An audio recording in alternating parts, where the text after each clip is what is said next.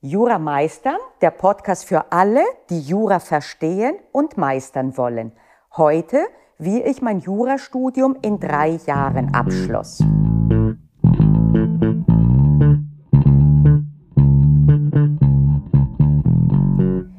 Wie war das jetzt also und vor allen Dingen zuerst, wo war es?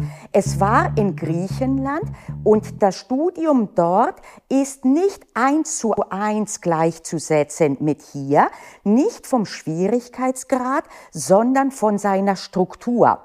Wir hatten nämlich dort auch thematisch gesehen Examensklausuren. Sie hießen Vertiefungsklausuren im letzten Semester. Die eine war die Vertiefung in Zivil- und Zivilverfahrensrecht, in Straf- und Strafprozessrecht, in Örecht und äh, Verwaltungsverfahrensrecht und die vierte war im Bereich Handelsgesellschafts- und Insolvenzrecht.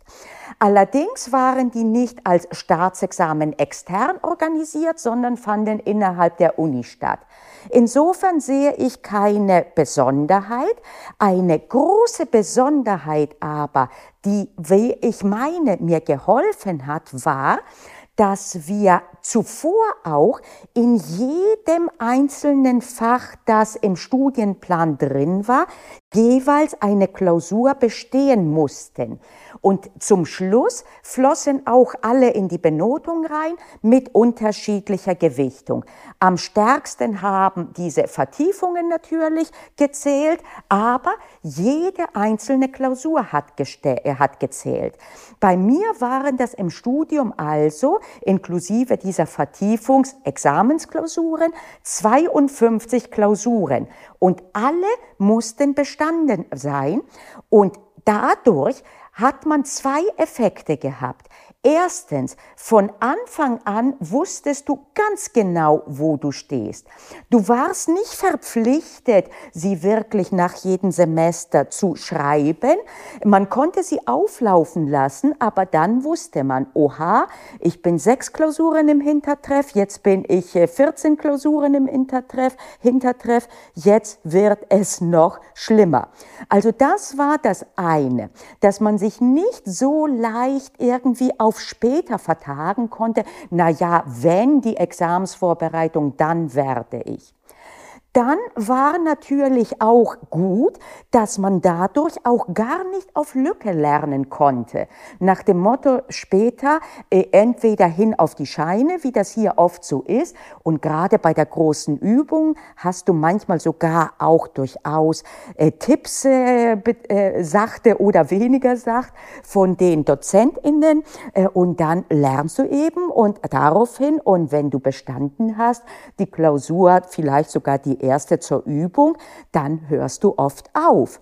Und dann geht's in die Examsvorbereitung und dann beginnst du zu taktieren und überlegst dir, okay, was könnte denn kommen, was lerne ich, was nicht. Das ging bei uns nicht. Wir mussten alles irgendwann mal gelernt haben und auch bestanden haben.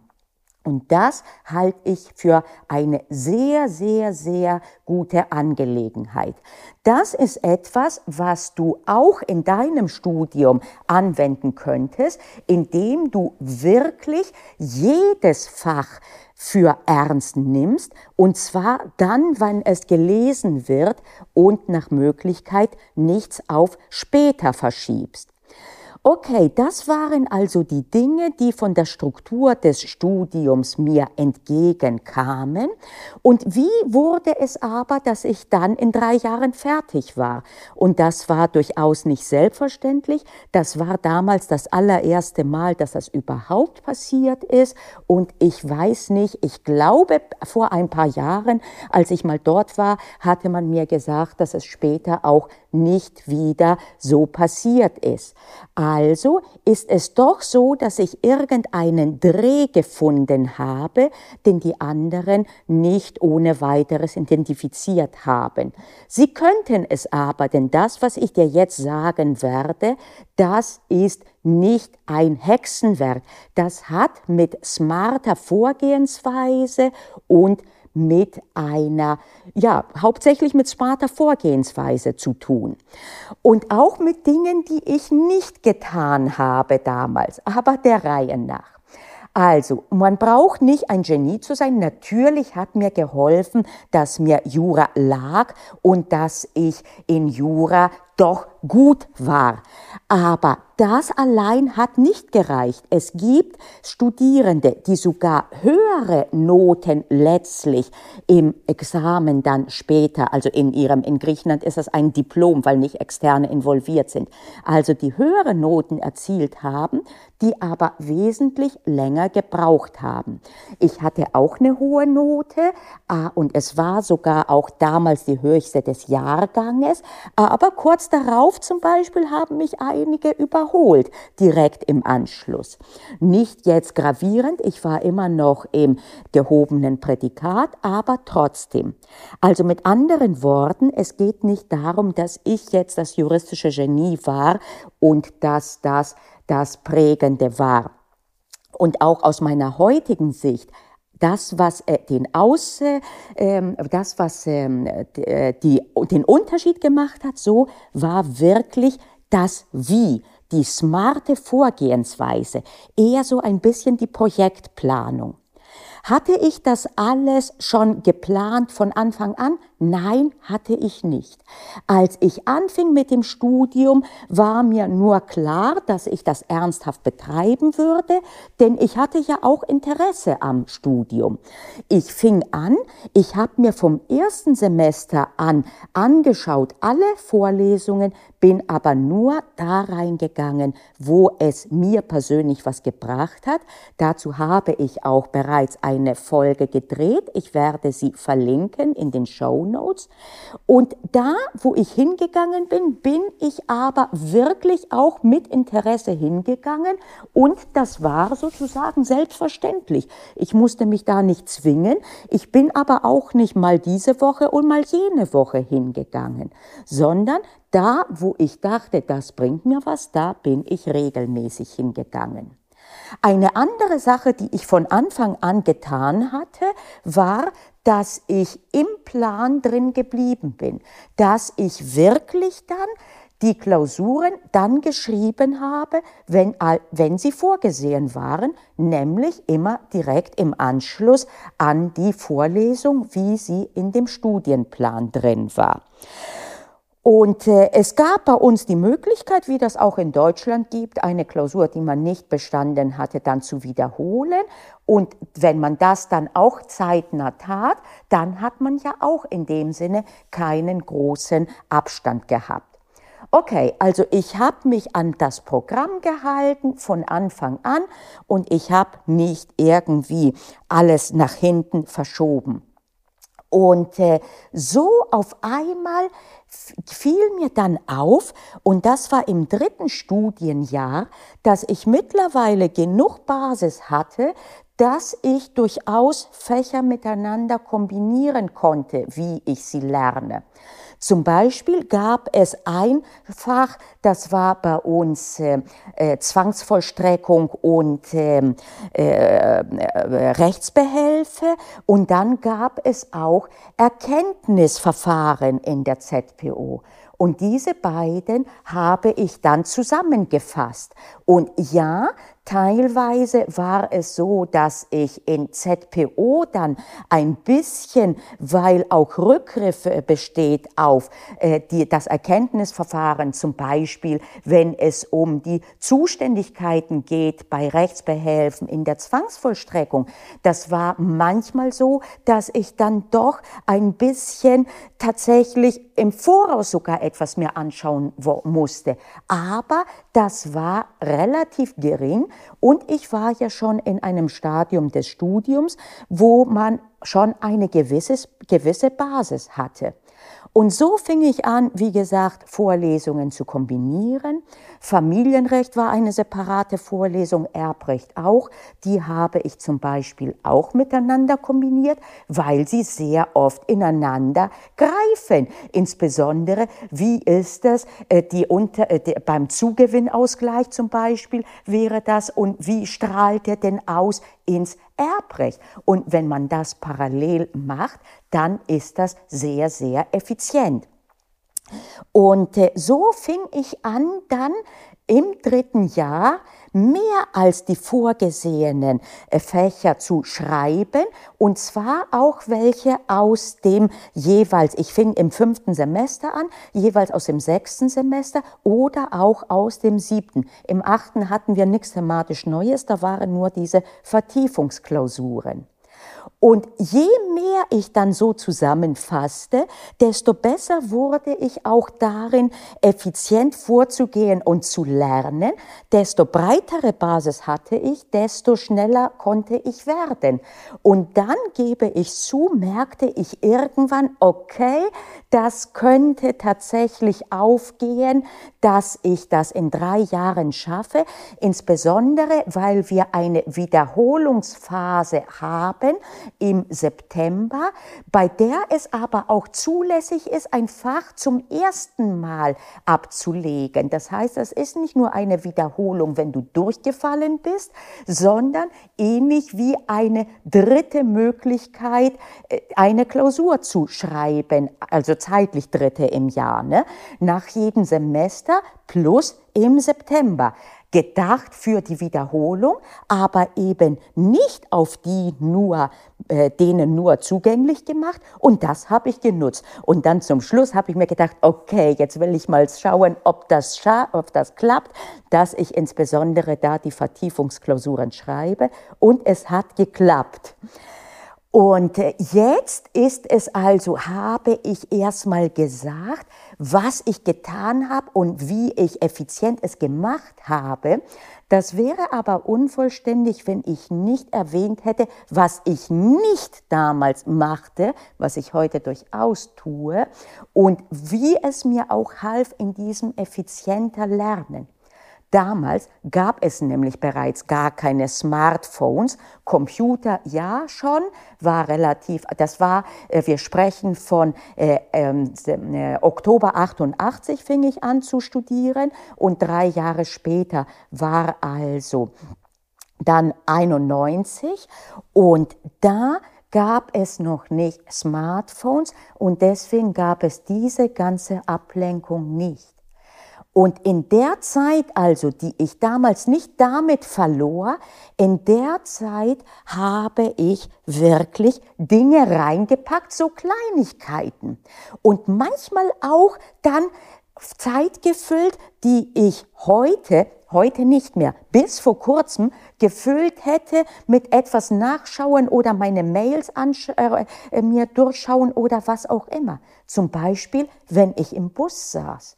Wenn mir langweilig war sonst im Bus, da habe ich kurz mal etwas überflogen, was ich auch im Bus überfliegen konnte, auch wenn ein gewisser Geräuschpegel war. Oder zwischen zwei Vorlesungen, wenn eine Lehrpause war und ich nicht gerade mich getroffen habe mit Kommilitoninnen. Denn das habe ich gemacht. Ich bin sogar damals jeden Abend ausgegangen. Wirklich jeden Abend. Und es war trotzdem Zeit auch fürs Studium da. Und ich habe zum Beispiel auch, ich bin zu Fuß hingegangen, äh, teilweise äh, zum Englischunterricht. Und ähm, äh, das äh, war dann ungefähr 40 Minuten hin. Und dann durfte ich behalten, äh, hatten meine Eltern, hätten mir ja Geld sonst gegeben für den Bus und das habe ich dann behalten dürfen. Ergo bin ich dann zu Fuß gegangen und in der Zeit konnte ich aber nicht Musik hören oder Musik hätte ich hören können. Es gab Walkmans damals mit Kassetten. aber ich habe es überwiegend nicht getan und in der Zeit 40 Minuten Spaziergang, da habe ich überlegt über Studium oder thematisch oder ich habe was repetiert. Auch hierzu habe ich eine Podcast Podcast-Folge gedreht. Ich will ehrlich sein, ich fürchte, heute würde ich das so effizient nicht schaffen und vor allen Dingen, weil ich eben sehr viel an Langeweile und sonstigem genau füllen würde durch Social Media oder was auch immer. Und diese, dieses, was ich nicht tat, ist aus meiner heutigen Sicht das Wichtigste, denn es machte Raum wirklich dafür, dann effizient und smart zu lernen und die Klausuren zu schreiben. Und heute kehre ich ein Stück wieder da zurück und habe einige Dinge eliminiert. Auch dazu wirst du demnächst eine Podcast-Folge hören, was gerade auch in unserer heutigen Zeit funktioniert und was nicht. Denn ganz sicherlich werde ich keine digitale Asketin werden. Dafür habe ich zu großen Spaß an der Materie. Okay, also jetzt habe ich erstmal berichtet von mir damals, wie es war.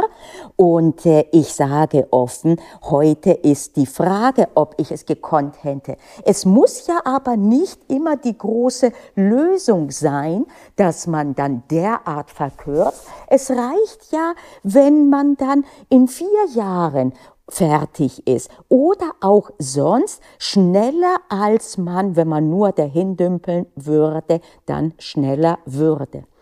Was kann ich also zusammenfassend dir mitgeben? Was würde ich heute empfehlen für ein Studium heute hier in Deutschland mit den heutigen Rahmenbedingungen? Ich würde dir auf jeden Fall empfehlen, dich mindestens an den Studien, Stunden, Studienplan und Stundenplan zu halten, indem du das alles machst und irgendwann im Studium, wenn du bereits eine Basis hast, kannst du sogar überlegen, ob du nicht strategisch vorgehst und gewisse Fächer entweder zusammenfasst, das Lernen, oder Fächer, wo du dir sagst, okay, das ist etwas, das fällt mir relativ leicht, das könnte ich noch hinzunehmen als zusätzliches, um dann im nächsten Semester dann Platz zu haben für etwas, was mir als schwieriger vorkommt. Geh also in alle Vorlesungen, bleib dran an den Vorlesungen, wenn sie dir was bringen. Wenn nicht, hör auf, in die Vorlesung reinzugehen, aber lerne in der Zeit und zwar gezielt zu diesem Fach. Dann Eliminiere so viel wie möglich deine Möglichkeiten, dich abzulenken und Langeweile zu füllen. Und je mehr, desto besser.